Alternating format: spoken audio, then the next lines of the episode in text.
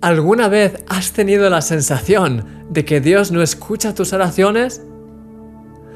El salmista continúa diciendo, Jehová, Dios mío, Dios de los ejércitos, oye mi oración.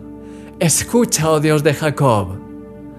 Mira, oh Dios, escudo nuestro, y pon los ojos en el rostro de tu ungido.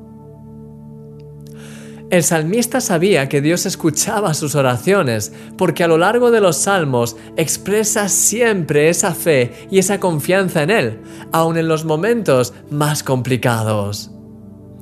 Pero aun teniendo esa confianza, le gustaba expresar a Dios su necesidad de Él y hacerse vulnerable.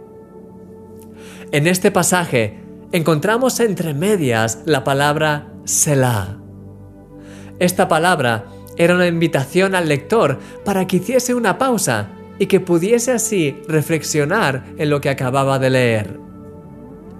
Sí, el salmista sabía que era necesario tener que parar para poder asimilar lo que dice este pasaje.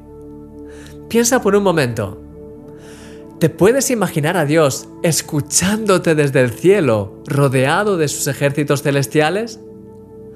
Y es más, ¿Te puedes imaginar a Dios mirándote, fijando su increíble mirada en ti, aquí y ahora? Quiero invitarte a que te lo imagines por unos segundos. Sí, mi querido amigo, hoy puedes levantar tu oración confiado sabiendo que Dios te está escuchando y que además Él te ve Dios tiene sus ojos puestos en ti y hoy es el momento para hacer una pausa, para reflexionar en esta preciosa realidad y para que así esto sea cada vez algo que esté más arraigado dentro de tu corazón. Es por eso que, más que pedirle que te escuche, te animo a que le des gracias de todo corazón porque Él ya lo hace, Él te escucha. Te animo a que ores conmigo. Gracias Señor, porque no soy invisible para ti. Gracias porque siempre me escuchas, porque estás atento a mis oraciones y porque pones tus ojos en mí.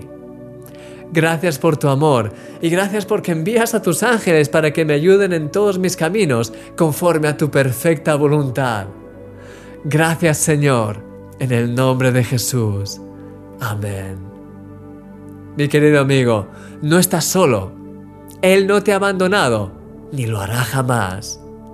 Eres un milagro.